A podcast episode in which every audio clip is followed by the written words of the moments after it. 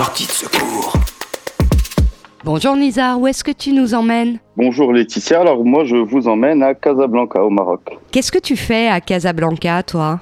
Alors moi, je suis euh, entrepreneur. J'ai lancé ma start-up euh, fin 2018. On était opérationnel depuis début 2019 et on est une marketplace euh, d'achat-vente de véhicules d'occasion en ligne. Comment ça se passe alors avec la crise? Est-ce qu'il y a des mesures de, de, confinement qui ont été prises aussi au Maroc? Comment est-ce que la crise est gérée? Effectivement, il y a pas mal de mesures qui ont été prises. Peut-être un peu de contexte. Au Maroc, on a eu les premiers cas qui apparaissaient début mars. C'était des personnes qui euh, qui, rentraient de l'étranger.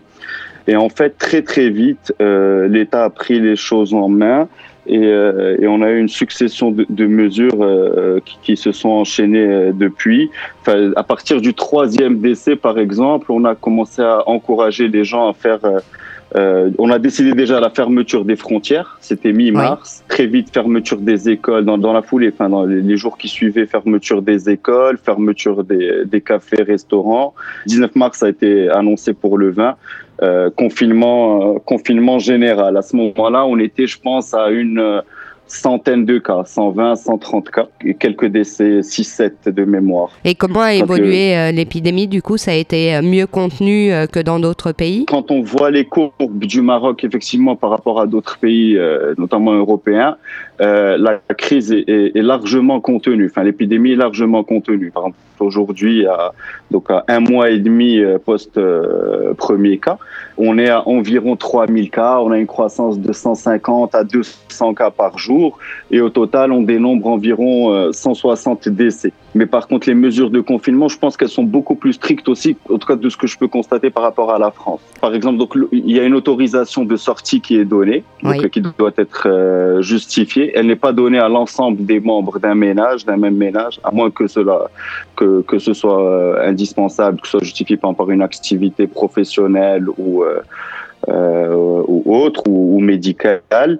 Euh, il y a un couvre-feu à 18 heures. Il y a des euh, contrôles de police systématiques je dirais pas tous les coins de rue, mais euh, dans, dans, chaque quartier, il va y en avoir plusieurs. Et toi, pour ton activité, euh, qu'est-ce qui a été euh, mis en place? Comment, comment est-ce que tu gères la situation? J'imagine que ton activité est un peu à l'arrêt. Qu'est-ce qui est fait pour, pour aider les entrepreneurs comme toi? Notre activité est à l'arrêt. Bon, donc on a arrêté les opérations euh, dès qu'il y a eu confinement et dès qu'il y a eu fermeture d'un certain nombre d'administrations qui du coup empêchaient la mutation des, des, des véhicules euh, au Maroc, donc on avait une contrainte forte. On a quand même décidé de continuer. Euh, en réalité, on a décidé de continuer jusqu'à mi-avril euh, et on a profité de ce mois-ci pour refaire une refonte de nos process opérationnels, pour retravailler notre IT, enfin pour adresser un certain nombre de sujets qu'on n'avait pas forcément le temps de traiter avant. L'État aide les, les entreprises aujourd'hui de deux manières. Enfin, donc il aide déjà les salariés avec une compensation forfaitaire euh, de 200 euros par mois euh, si l'entreprise est en arrêt d'activité. Donc euh, pour le, le, salarié. Et donc il y a également une des crédits relais qui ont été mis en place, cautionnés par l'État et subventionnés par l'État. Donc c'est avec des taux d'intérêt euh, relativement bas. On parle de, mm. de 4% versus 7 à 8% euh, en temps normal. Un moratoire, par exemple, qui a été négocié avec les banques sur euh, pour euh, décaler de trois mois le remboursement des, des, des échéances des emprunts. C'est un gros dispositif que l'État a mis en place et, et l'État en fait s'est montré très interventionniste depuis le début de la crise sous l'impulsion donc de, Sa Majesté qui a pris euh, euh, son rôle de chef d'État fédérateur euh, de, de, la nation.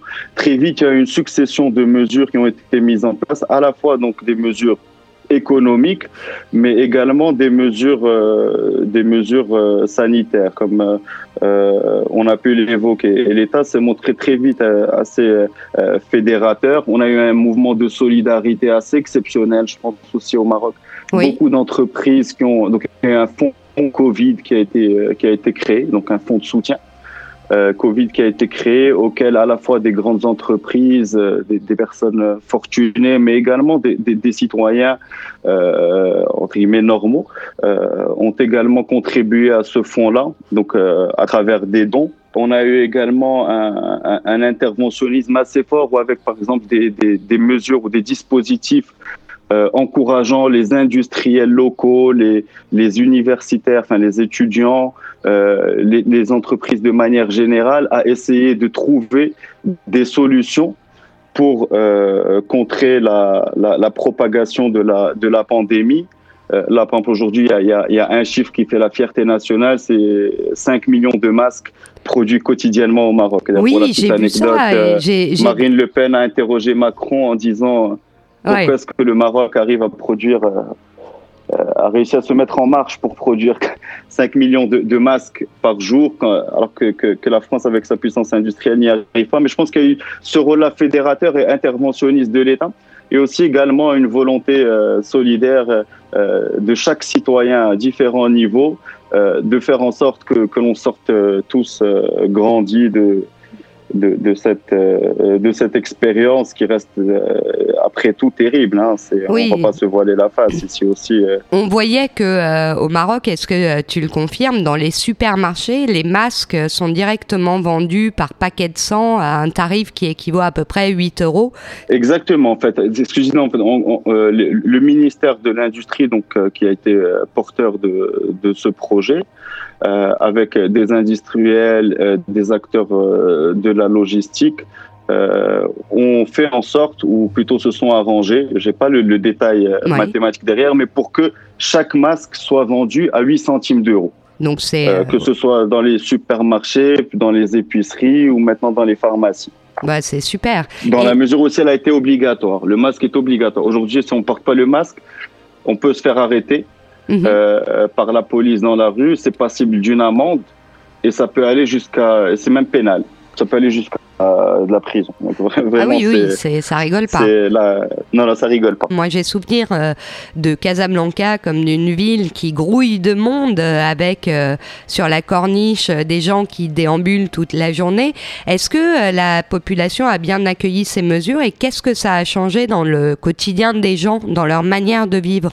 La population a, a, accueilli très largement, je pense, hein, ces, ces différentes mesures. Euh, parce que très vite, elle a compris que c'était dans l'intérêt général, que c'était des mesures qui étaient prises dans l'intérêt général et que euh, nous, on n'était pas prêts à subir la crise de la même manière que dans des pays plus développés avec des systèmes sanitaires plus matures que les nôtres. Je pense que si on était arrivé à autant de cas atteints euh, par exemple au Maroc, que ça a été le cas en Italie ou en France, ça aurait été un vrai drame, ça, oui. un vrai drame euh, humanitaire, j'ai envie de dire. Oui, euh, donc voilà, donc on, a, on avait conscience de cela. Euh, et, et, et, du coup, on, tout le monde euh, s'est plié euh, au jeu et effectivement a pris un peu sur lui. Et, et puis cette effervescence et tous ces gens-là qui, qui, ont l'habitude de vivre ensemble et de vivre oui. À l'extérieur, ben, aujourd'hui se retrouvent euh, confinés et, et, sont contraints de, de, rester chez eux. Est-ce qu'au Maroc, euh, euh, finalement, les gens réfléchissent à l'après et est-ce que la, la, manière de vivre ou la société dans laquelle vous vivez est oui. un peu remise en cause par ce qui se passe? Effectivement, c'est un très bon point. Euh, c'est un très bon point et, et, en tout cas ce qu'on est en train de constater, euh, c'est qu'il y a un mouvement de digitalisation qui est accéléré, provoqué par la crise. Oui. D'ailleurs, il y a une blague qui circule qui dit qu'est-ce qui a poussé la digitalisation de votre économie? Réponse 1, le CEO. Réponse 2, le CTO. Réponse 3, Covid. Et je pense que nous, on est clairement dans la réponse 3 aujourd'hui. Les gens euh, ayant peur de sortir euh, ont tous, euh, se sont tous dit, ben, on va commencer à se faire livrer un certain nombre de choses euh, qui, auxquelles on n'aurait jamais pensé auparavant. Par exemple, se faire livrer les courses du supermarché. Je pense qu'un pays comme le Maroc était très loin de ce niveau-là. Et c'est des comportements qui ont été provoqués par la crise, de le fait de commander un certain nombre de services et de prestations à domicile. Mm. Donc euh, voilà, donc plutôt que se déplacer, on fait venir, on consomme un peu plus de services, on consomme aussi un peu plus d'internet.